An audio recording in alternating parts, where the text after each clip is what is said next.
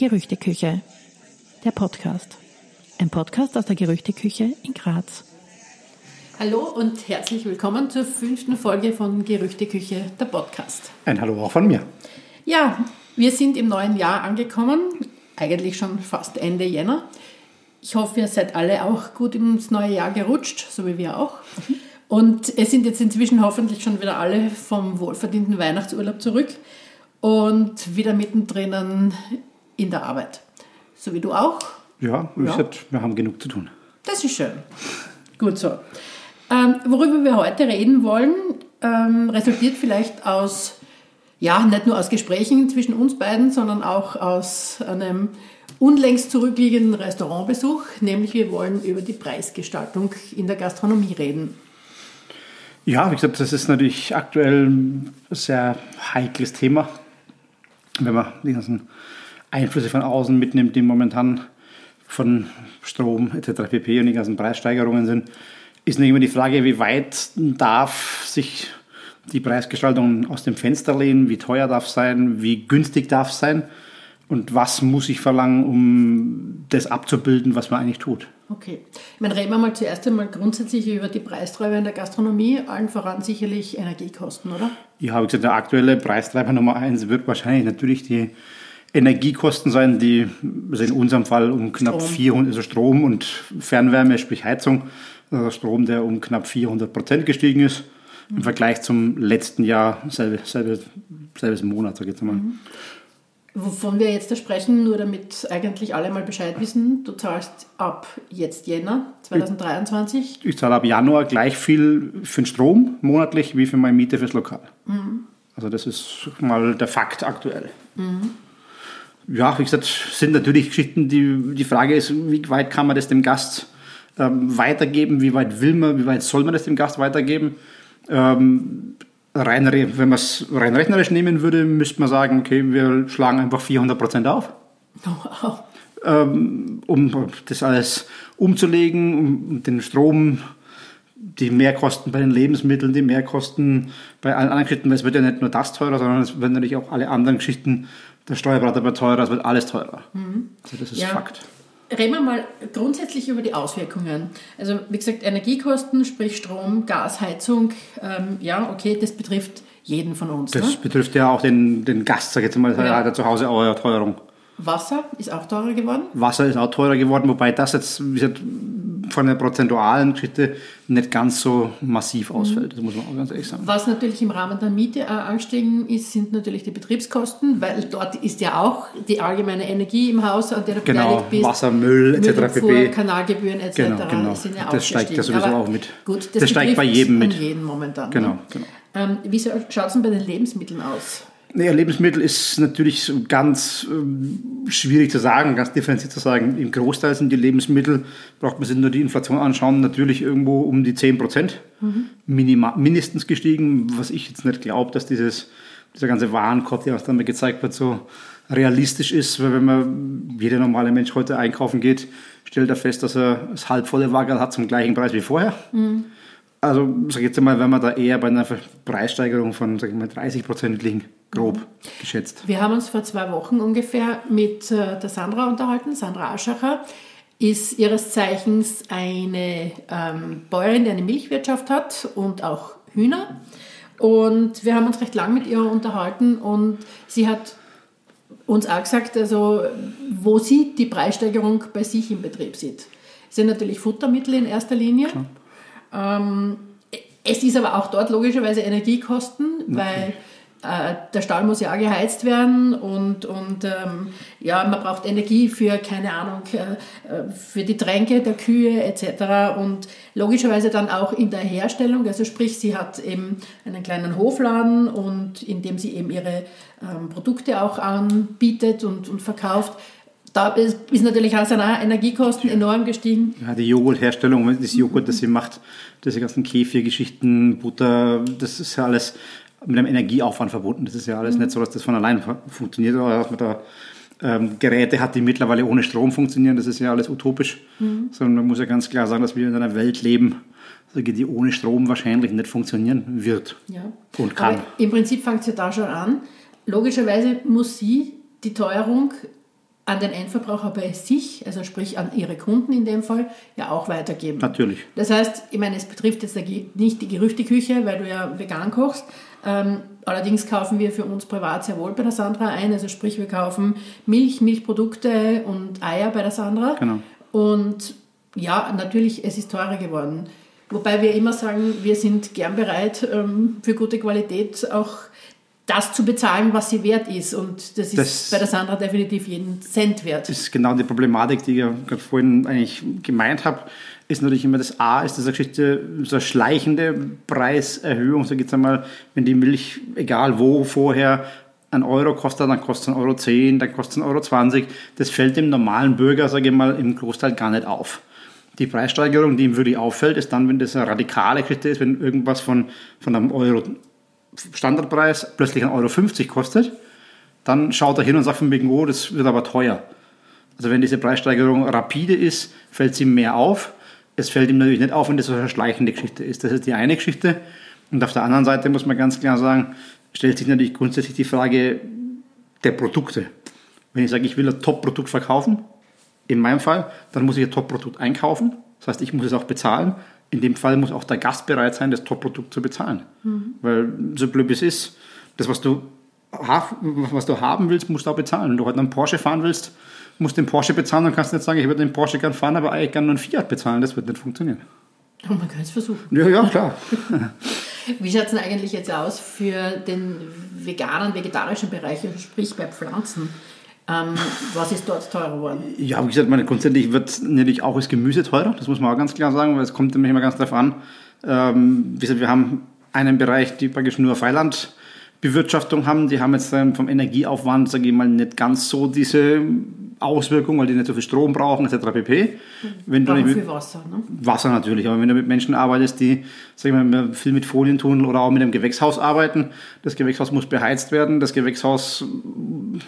braucht Strom für Beleuchtung oder was auch immer. Ja, Materialien sind Dann sind die Materialien grundsätzlich teurer geworden.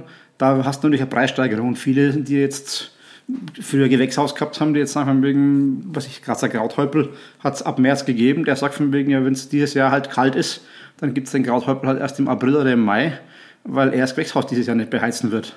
Weil der Konsument nicht bereit ist, für den Salat dann das zu bezahlen, was er an Energie reinstecken müsste. Aber das ist natürlich auch das zweischneidige Schwert. Wie gesagt, wenn man in einem Restaurantbetrieb wie bei uns von Gemüse abhängig ist, sage ich jetzt einmal ganz blöd, dann bleibt mir A nichts anderes übrig. B, muss ich auch sagen, haben wir von vornherein halt schon mit Bauern und Produzenten zusammengearbeitet, die von vornherein einen relativ hohen Preis genommen haben, weil wir uns die Qualität halt so ausgesucht haben. Da ist die Preissteigerung jetzt eher minimal. Das muss man auch ganz klar sagen. Wenn ich vorher hingehe und sage, ich kaufe mein Gemüse beim Spar irgendwo aus Holland für einen Minimalpreis, dann ist die Preissteigerung jetzt natürlich enorm. Mhm. Wenn du von vornherein von einem relativ hohen Wert ausgehst, ist die Preissteigerung nicht mehr so dramatisch. Das ist wie bei unserem Öl. Das war schon immer relativ teuer. Da ist die Preissteigerung, die liegt auf dem, ich muss das lügen, auf dem Liter bei knapp einem Euro. Das ist irgendwie zu verschmerzen. Wenn ich natürlich sage, ich habe vorher 10 Liter gekauft für 9 Euro und jetzt kosten die 10 Liter 25, dann macht der Spaß halt finanz finanziell keinen Spaß mehr. Das muss man sagen. Und das ist halt mal von wo starte ich, wo bin, wo bin ich jetzt. Okay. Glaubst du, dass die Weitergabe von den Preissteigerungen von den Produzenten, also sprich von deinen Lieferanten, ähm, fair ist? Ja, wie gesagt, man, was heißt fair? Ich meine, man muss man ganz klar sagen, wir müssen anfangen, irgendwann zu begreifen, dass ähm, es nichts umsonst gibt. Also es gibt gar nichts umsonst. Und wie gesagt, der Produzent, der Bauer, Gärtner, was auch immer, der auf dem Feld rumkriecht, mhm der ist bis dato wahrscheinlich eh schlecht bezahlt worden, das muss man mal ganz klar sagen, von der, vom, vom Großteil her. Und wenn ihr jetzt sagt von wegen, oh, jetzt ist aber teuer geworden, ja, dann kriegt er vielleicht endlich einmal das Geld, was es wert ist. Ähm, du sprichst jetzt eh etwas an, was ich auf meinem zwar kleinen, aber dennoch Notizzettel da hier vor mir liegen habe, ähm, was ich mir auch da eingeregelt habe gerade vorher. Und da steht eingeregelt Arbeit. Arbeit ist teurer geworden. Ja, natürlich ist die Arbeit teurer geworden. Das wird wie alles andere wird wird teuer und Arbeit wird natürlich teurer, weil wir müssen irgendwie begreifen, dass ähm, die Arbeitsleistung ja auch mitzubezahlen ist. Wir reden immer gerade in der Gastronomie gern drüber, über den sogenannten Wareneinsatz. Äh, es ist schön, dass das, die Karotte sage jetzt mal beim Spar das Kilo einen Euro kostet. Ähm, da ist aber der, für mich persönlich dieser Einsatz des Menschen dahinter nicht mit berechnet. Wenn ich heute bei einem Bio- oder Demeter-Bauern Freiland mir Karotten hole, dann muss ich dem seine Arbeit damit bezahlen. Das ist ja ganz klar. Das ist keine maschinelle, keine Großproduktion oder in irgendeiner Form, wo das mit dem Traktor hier die große Ernte gemacht wird, sondern wenn er die händisch aus dem Boden holt, dann rennt er oder kriegt er da übers Feld. Und diese Arbeit muss natürlich auch bezahlt werden, das ist ja ganz klar. Mhm. Ähm, ich glaube, das ist ja was, was uns Konsumenten wenig bis gar nicht bewusst ist. Wie viel Arbeit wo wirklich dahinter steckt. Ja, wie gesagt, das ist jetzt bei der Sandra mit ihrer Milchgeschichte, das ist ähm, bei Gemüsebauern, bei, bei Rinderzüchtern, bei Hühnerzüchtern, was auch immer.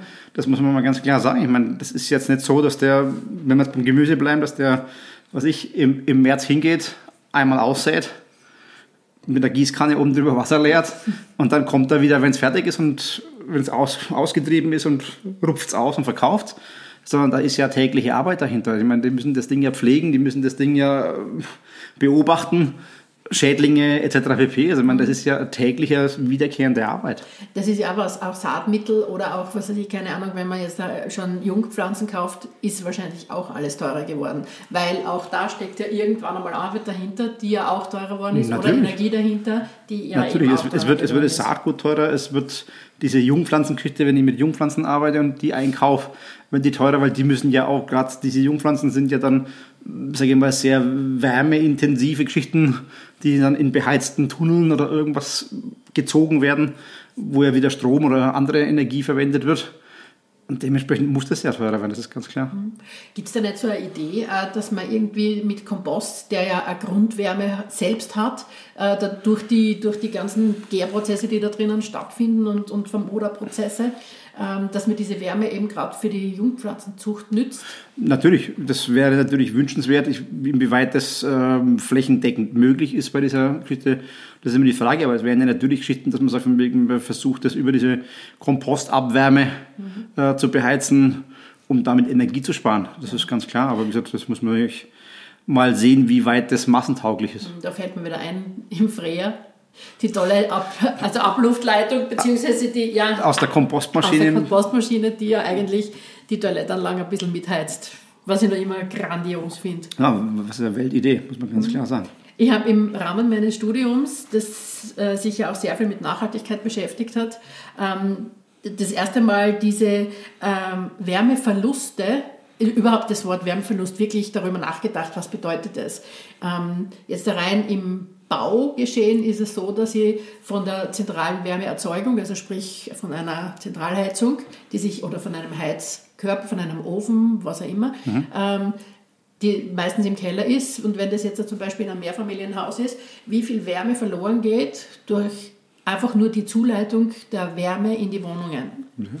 Also, und was da Isolierung zum Beispiel schon ausmacht. Mhm. Also, das ist nicht so wenig. Und das ist auch so, dass sich das inzwischen ja natürlich logischerweise fast alles recht gut berechnen mhm. lässt und man dagegen steuert. Ne? Und ich bin ja wirklich ein Fan von solchen Überlegungen, dass man sagt, man kann mit einfachsten Mitteln, gerade Wärme beim Komposthaufen, die ja sowieso da ist, weil es halt nur mit Wärmeerzeugung funktioniert, ne?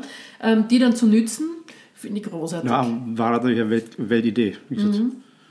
Ähm, was mir auch noch eingefallen ist, ist der Vertrieb der Lebensmittel. Der ist ja wahrscheinlich auch teurer geworden, weil ja logischerweise auch Treibstoff viel teurer geworden ist, wie wir wissen. Nicht nur, dass grundsätzlich jetzt dadurch diese ganzen Energieteuerungen auch der Treibstoff teurer geworden ist, sondern wir haben jetzt auch in Österreich diese schöne Steuer, die noch einmal teurer macht, den Diesel. Und der LKW läuft meistens mit Diesel. Dementsprechend wird auch die Lieferung teurer und diese Verteuerung wird ja dann auch wieder aufs Lebensmittel umgesetzt. Ja, das ist natürlich auch ganz klar. Ähm, wobei da immer die Frage des, der, der Transportgeschichte ist, wenn man das, ähm, sage ich mal, nachhaltig zu Ende denken würde, müssten eigentlich, sage ich mal, alle Lieferanten mit dem Lastenfahrrad fahren. Ja. Ja, ja, wie gesagt, wenn, wenn, man, diesen nachhaltigen, wenn man diesen nachhaltigen Gedanken zu Ende denken, müsste das eigentlich so sein. Ähm, was natürlich ein, wiederum vollkommen utopisch ist. Wie gesagt, wenn jetzt heute bei meinem Kleinladen würde das vielleicht, vielleicht, sage ich mal, sogar noch gehen.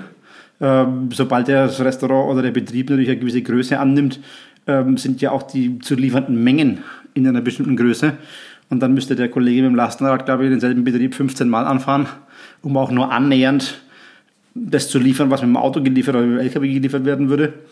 Oder sie müssten mit vier, fünf, sechs Menschen fahren.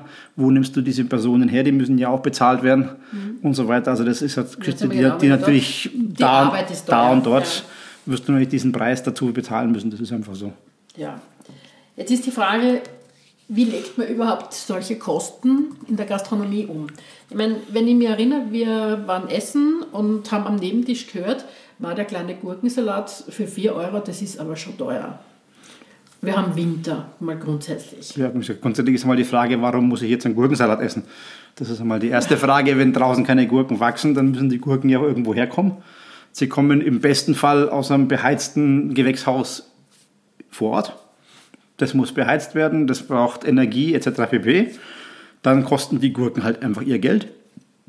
Im schlimmsten Fall kommen die Gurken, weiß der Geier, auf Übersee oder sonst irgendwo her dann ist das Drama ja noch ein größeres, weil dann ist der Transport A viel größer.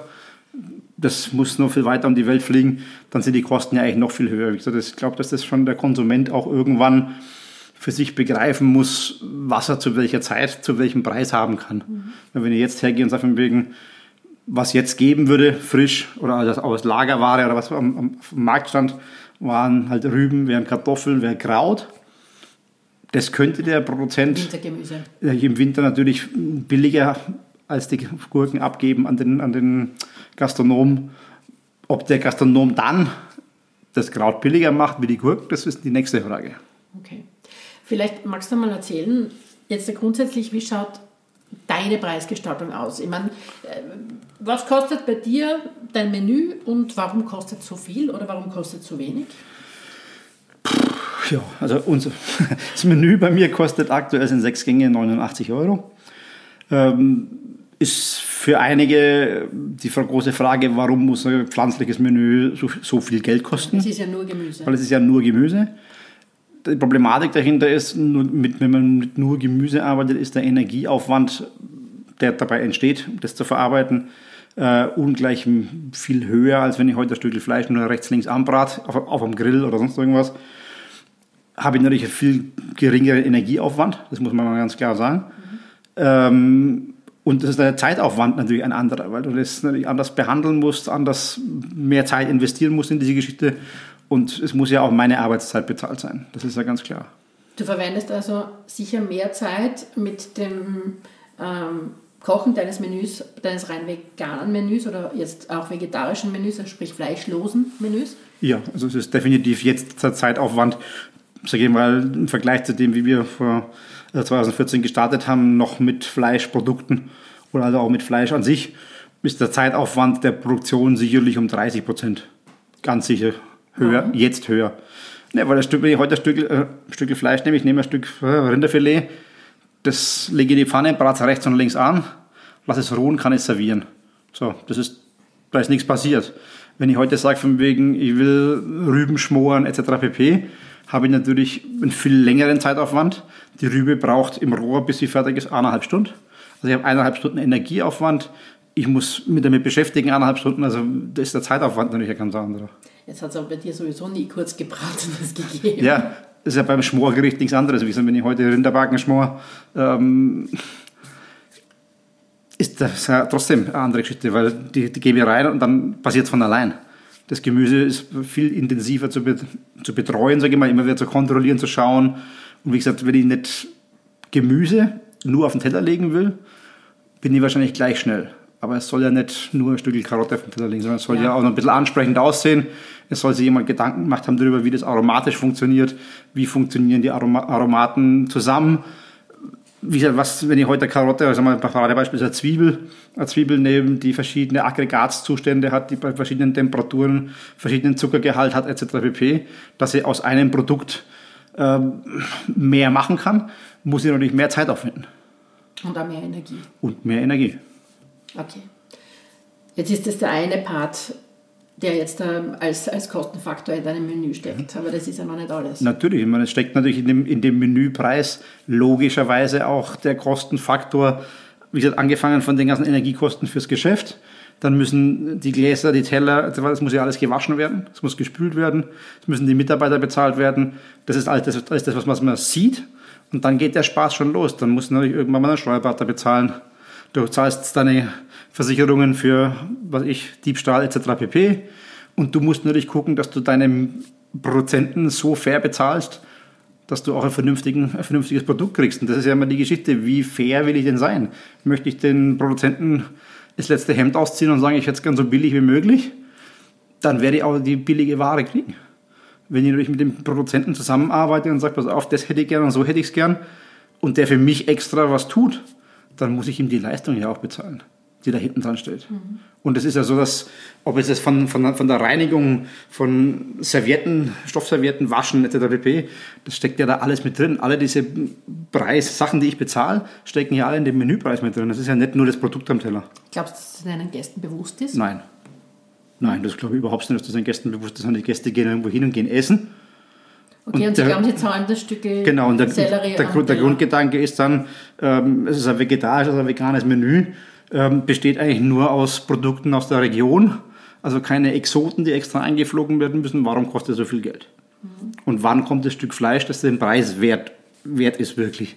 Weil das ja immer noch der Gedanke ist, dass äh, teure und hochwertige Produkte den Preis rechtfertigen müssen eines Menüs und der Arbeitsaufwand, der geistige Aufwand, der Arbeitsaufwand und so weiter gar nicht mit verrechnet werden. Mhm. Das, glaube ich, ist noch lange nicht angekommen wie das funktioniert. Okay. Ähm, was müsste man tun, damit Sie das verstehen? Naja, man müsste eigentlich den Menschen das jeden Tag sagen, äh, was natürlich ein bisschen schwierig ist. Ich meine, es soll, soll ja keine Oberlehrer-Geschichte werden, dass man den Gästen jeden Tag einen Spiegel vorhält und sagt von wegen, hör mal und schaut mal. Ich glaube einfach, dass das viel offener kommuniziert gehört von allen Gastronomen, was die echten Preise sind Problem ist natürlich dann, dann musst du natürlich auch darlegen, wo kommt dein Material her.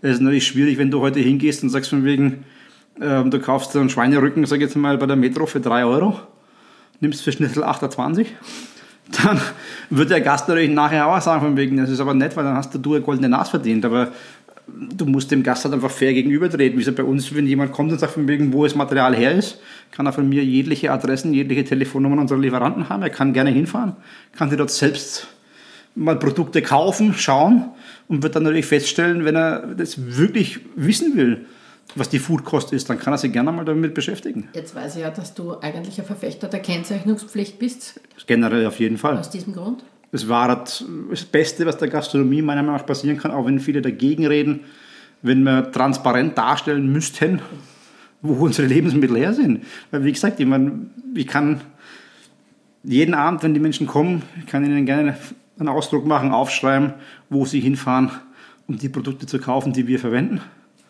Wir können also Sie gerne dort selbst mit Lebensmitteln eindecken und dann nochmal kontrollieren, was Sie für die Lebensmittel bezahlt haben. Mhm. Und das vielleicht auch vergleichen mit den, mit den Preisen, die Sie im Supermarkt bezahlen.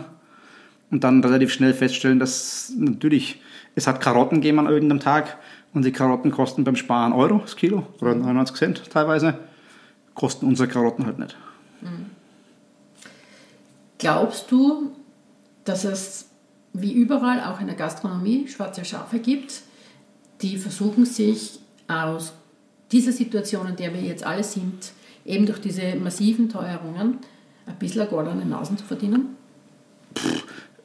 Wenn man jetzt sagen würde, dass das nicht so ist, dann wäre das wahrscheinlich auch ziemlich blauäugig, weil ich glaube, dass in jeder Krise immer Menschen gibt, die, egal welche Krise es ist, immer Menschen gibt, die versuchen, das auszunutzen zu ihrem Vorteil und sich da natürlich in irgendeiner Form die Taschen voll zu machen. Also ich meine, das ist jetzt, wenn wir jetzt ganz gemein reden würden, man, wir haben sinkenden Ölpreis und sinkenden mhm.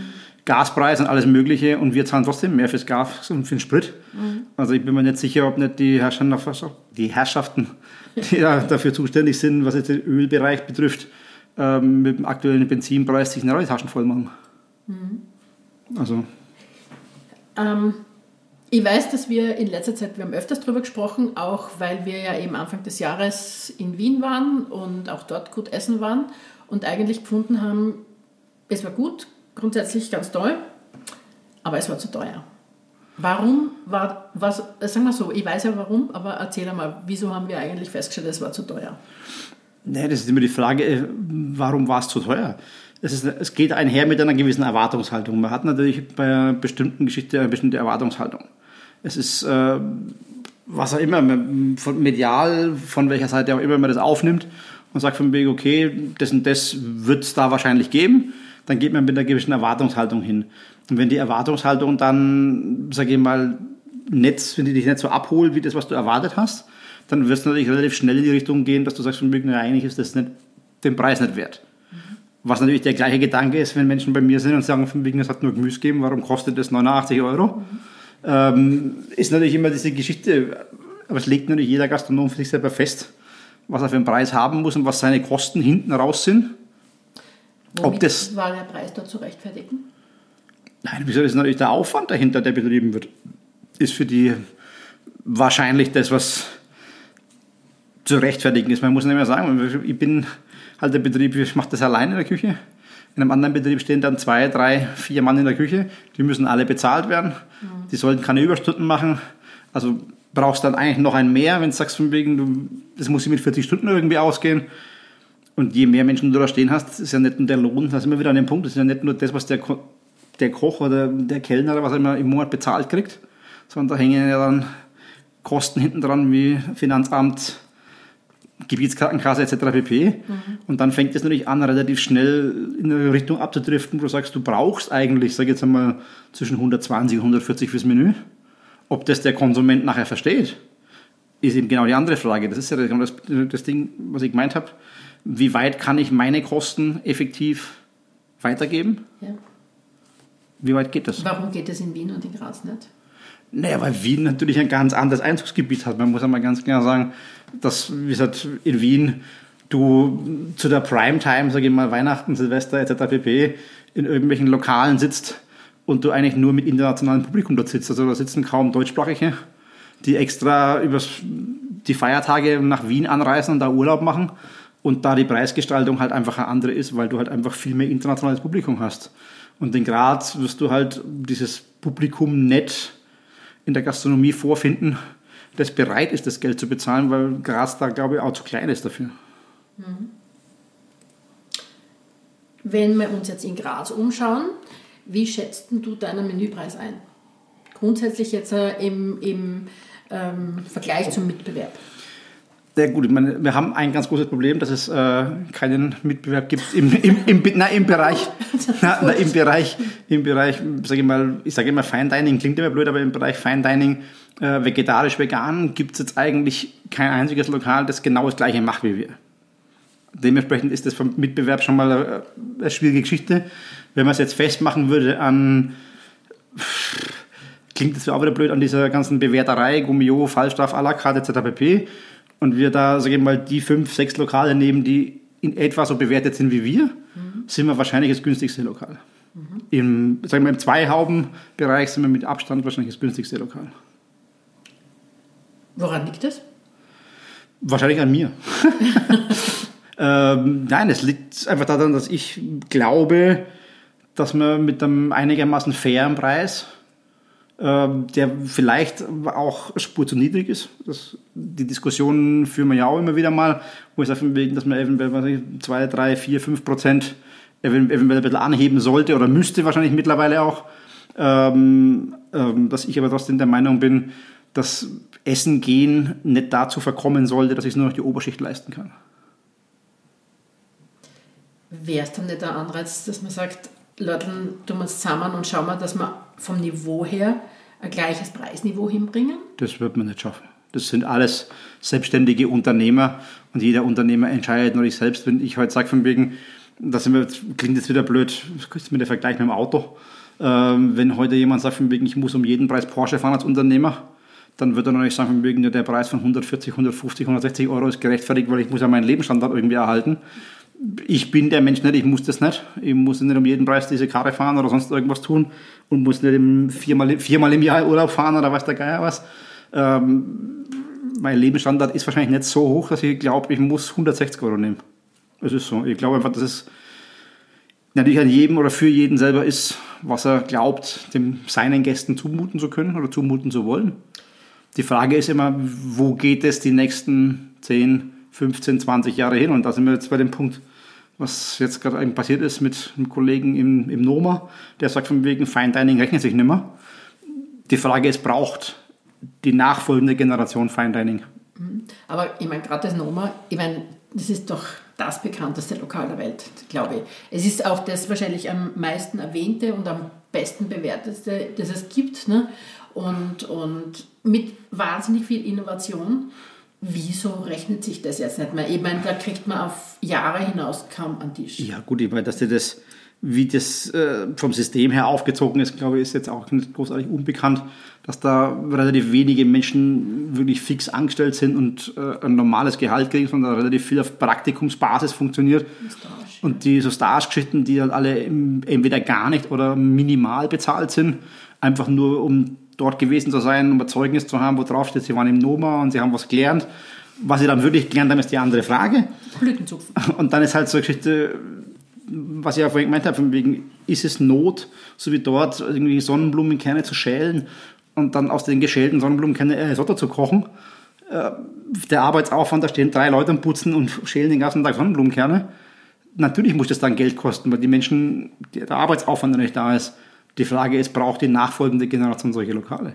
Mhm. Ist das überhaupt in zehn Jahren noch eine Geschichte, dass die nachfolgende Generation sagt, von wegen, sie gehen Fine Dining, sie gehen in ein Lokal essen und bezahlen 300 Euro für ein Menü? Das wird sich erst mal zeigen müssen, ob das langfristig überhaupt der Plan sein kann. Mhm. Ähm, ich glaube, es gibt einen Unterschied, den ich sehr wohl sehe, äh, im, jetzt innerhalb von Graz zum Mitbewerb, nämlich genau der, dass du eben alleine in der Küche bist. Ja. Du bist wirklich alleine, du hast keinen Ausschwächer, äh, Ausschwächer, du hast keinen Abwäscher. Du hast keinen kein Beikoch, du hast niemanden, der da irgendein Mise en place macht, nein, gar nichts. Ähm, erzähl einmal ganz kurz über deinen Tagesablauf. Mein Tagesablauf ist eigentlich ganz einfach. Ich bringe dich aktuell morgens ins Büro. ähm, danach fahre ich auf den Markt, besorge die Lebensmittel, Frischlebensmittel, die wir für den Tag brauchen. Und dann beginnt mein Tag morgens mit Brotteig etc. pp. Alle Geschichten, die wirklich ein bisschen zeitintensiv sind. Uhrzeit? Ja, Uhrzeit ist irgendwas, also man dich ins Büro bringe um 6.30 Uhr, 7 Uhr. Am Markt bin ich um 7.30 Uhr. Also ich bin spätestens um 8 Uhr nochmal bei mir im Laden da beginnen dann eben diese Geschichten, die ein bisschen zeitintensiver sind, alles, was irgendwie das Backrohr benötigt, also die ganzen Brotgeschichten etc. pp., die man einfach ein bisschen vorher macht, weil ich das Backrohr über den Tag dann immer wieder mal brauche. Und wenn dann permanent Brot oder Kuchen oder irgendwas drin ist, dann ich mir natürlich relativ schwer. Ja, und dann beginnt unser Mittagsservice um 11.30 Uhr. Das ist, muss bis dahin vorbereitet sein und produziert sein. Ähm, bis 14 Uhr, 14.30 Uhr und von 14.30 Uhr bis 18.30 Uhr, bis die nächsten Gäste für den Abendservice kommen, ist dann die Vorbereitung im Prinzip für den Abendservice. Mhm. Dann haben wir einen normalen Abendservice und der normale Abend ist halt mal früher, mal später, aber im Normalfall so zwischen 22 und 23 Uhr zu Ende. Mhm. Das ist mein Tagesablauf und das halt fünf Tage die Woche. Also ich bin von einer 40-Stunden-Woche halt leicht, leicht weit entfernt. Ist natürlich mir gegenüber alles andere als nachhaltig, wenn man das mal so sagen möchte. Das stimmt. Jetzt ist es ja so, dass du, ähm, nur zur Erläuterung, wenn du für einen Abendservice kochst, dann kochst du ja im Prinzip oder bereitest nur die Anzahl der Gäste äh, der reservierten Plätze, sagen wir mal so, genau, vor. Ne? Genau. Das ist der Grund, warum es bei dir keine Laufkundschaft gibt. Genau, also wir haben das so geregelt, dass man für den Abendservice die letzte Reservierungsmöglichkeit um 16 Uhr hat. Das heißt, ich habe dann noch knapp zwei Stunden, wenn jemand kurzfristig reserviert, und nach 16 Uhr ist für den gleichen Abend keine Reservierung mehr möglich, mhm. weil das dann vom zeitlichen Ablauf her einfach nicht funktioniert.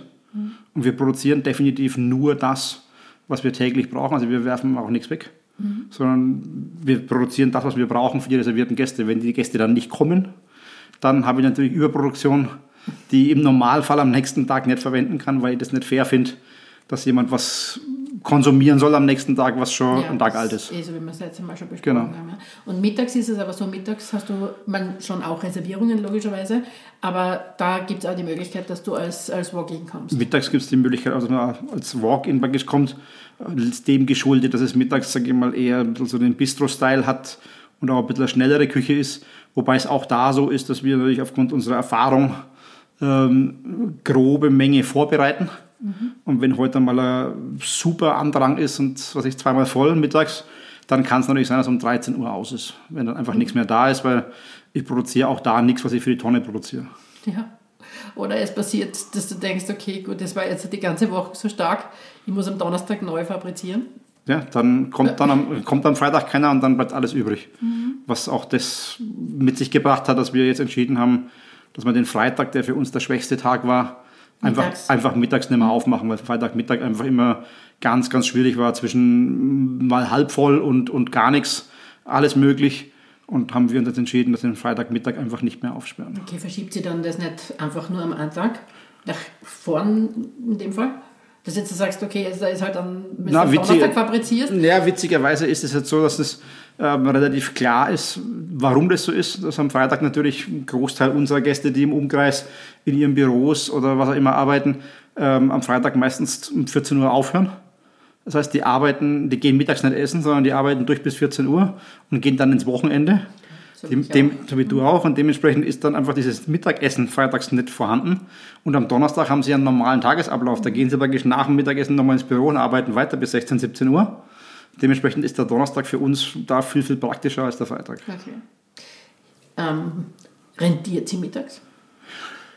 Ich sage jetzt einmal, reich werden du mit dem Mittagsgeschäft bei uns nicht. Mittags ist momentan für mich so, als du schreibst, der schwarze Null.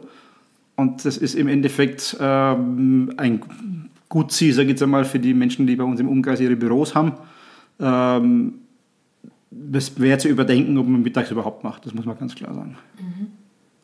Weil natürlich der Arbeitsaufwand, extra was zu produzieren, was wir am Abend nicht verwenden, extra einkaufen, Produkte, die wir am Abend nicht verwenden, ist natürlich eine Geschichte, wie diese Bistro-Style-Nummer ist halt eine ganz andere Geschichte wie die Abendservice-Nummer. Mhm. Und das muss man sich einfach langfristig überlegen und anschauen, ob das Sinn macht. Ich habe jetzt eine blöde Frage, weil das haben wir, glaube ich, wirklich noch nie besprochen. Es gibt auch diese Möglichkeit, wenn dir zum Beispiel jetzt mittags wirklich was überbleibt, dass du das eben jetzt nicht nur für mich ins Tupperschirl tust oder ähm, in einen Behälter und mit heimbringst, sondern es gibt auch dieses Too Good To Go. Genau, das habe ich mir schon mal angeschaut. Das würde bei uns wirklich nur am Donnerstag Sinn machen, mhm. weil wir die Gerichte wirklich über die ganze Woche haben. Mhm.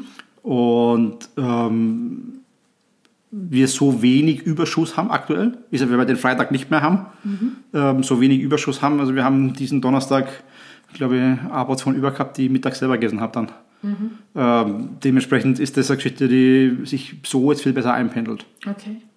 Wie gesagt, und finden die fast nachhaltiger. Ja, wie gesagt, es ist natürlich insofern schwierig, weil du musst mit diesen Menschen, ich habe mich mit denen ja auch zusammengesetzt und unterhalten. Ähm, es muss einfach auf die Homepage gestellt werden, was gibt's, was bleibt übrig, wie viele Portionen bleiben übrig, wann kann der die abholen. Das ist für uns vom Zeitaufwand in einem, in, einem, in einem Betrieb mit, sage ich mal, mir und einem Angestellten rein technisch fast nicht, fast nicht machbar, das dann auch noch irgendwie zu handeln, was muss ich wo eingeben, was, muss, was kann ich freigeben, wie viele Portionen habe ich. Das nimmt so viel Zeit in Anspruch die ich für was anderes verwenden kann, dass mir gesagt wegen ist es für mich besser, den Freitag nicht aufzusperren und nicht, nicht nichts zu produzieren, was wir über haben, mhm. sondern zu, zu, schauen, dass wir am Donnerstag, und es ist auch so, dass wir den Donnerstag jetzt auch so nützen und so produzieren, ich sage, von wegen, wenn um 13 Uhr am Donnerstag Mittagessen aus ist, dann ist eben einfach aus. Ja. Wie gesagt, meines Erachtens nach ist es genau der Grundsatz der Nachhaltigkeit wirklich extrem gut umgesetzt, weil es hat auch damit angefangen zu sagen, ich kann nicht mehr verwenden, als angeboten ist. Ne? Mhm. Angefangen hat ja Nachhaltigkeit äh, in der Forstwirtschaft und da ging es darum, dass nicht mehr Bäume geschlägert werden durften, als nachwachsen äh, konnten, mhm. also in einem gewissen Zeitraum. Ne? Mhm. Und genau das ist doch, genau das ist der Grundsatz von Nachhaltigkeit. Und dementsprechend, je weniger, na anders, wenn du es auf den Punkt triffst zu produzieren, sodass nichts überbleibt und du nichts weggeben musst, aber wenn vielleicht jemand geholfen werden könnte. Ne? Aber du kannst nie voraussagen, am Donnerstag sind es jetzt zwei Portionen oder 18. Mhm. Also. Nein, es ist ja auch, abgesehen von der Mittagsgeschichte, genau deswegen die Geschichte, dass wir am Abend kein, kein, kein Walk-in in dem Fall großartig zulassen, ähm, weil wir ja auch am Abend praktisch keine Überproduktion haben. Also es ist am Abend auch nichts, was irgendwie weggeschmissen werden muss, was übrig wäre oder so, sondern es wird genau das produziert, was man für diesen Tag brauchen, für diesen mhm. Abendservice. Und danach ist das Thema wieder erledigt. Und wie gesagt, wir produzieren in diesem Fall halt einfach auch keinen Abfall. Okay. Ja, wie schaut es in der Zukunft aus? Inwiefern? Wie wirst du deinen Menüpreis nochmal anpassen müssen? Wovon hängt es ab, dass du ihn anpasst? ja, von mir.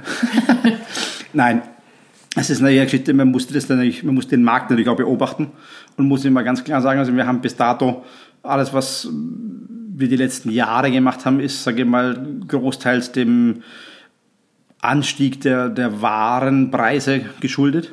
Mhm.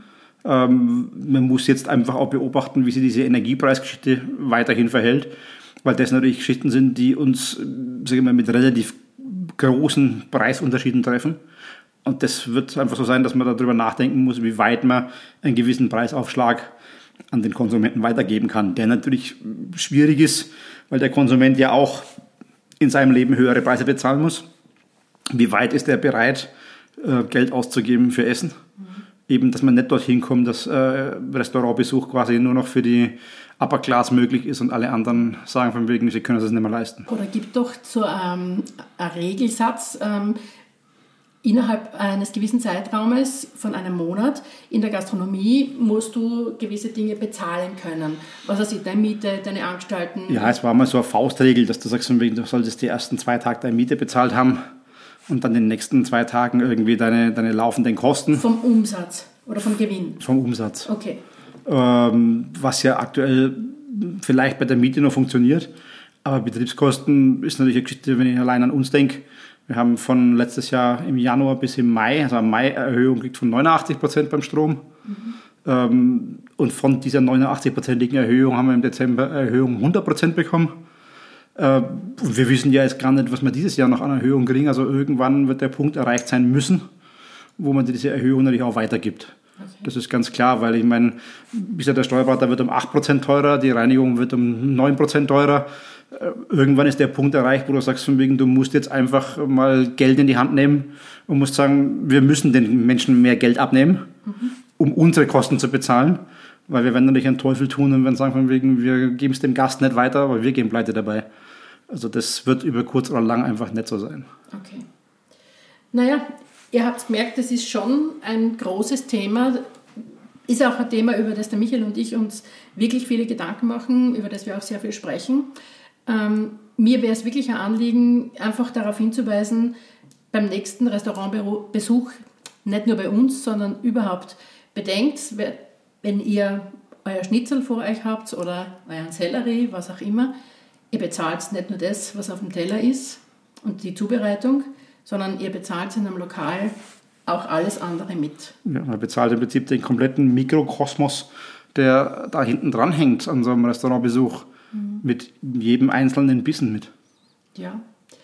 Viel zum Nachdenken. Ja, werden wir alle haben dieses Jahr. Ich fürchte auch, ja. Nichtsdestotrotz, ich hoffe, wir konnten euch wieder ein bisschen einen Einblick ins Leben der Gastronomie ähm, geben. Und ja, wir wünschen euch alles Liebe und bis zum nächsten Mal. Ciao, Baba. Wir möchten darauf aufmerksam machen, dass das Gespräch in dieser Aufnahme ausschließlich unsere Meinung aufgrund uns vorliegender Informationen widerspiegelt.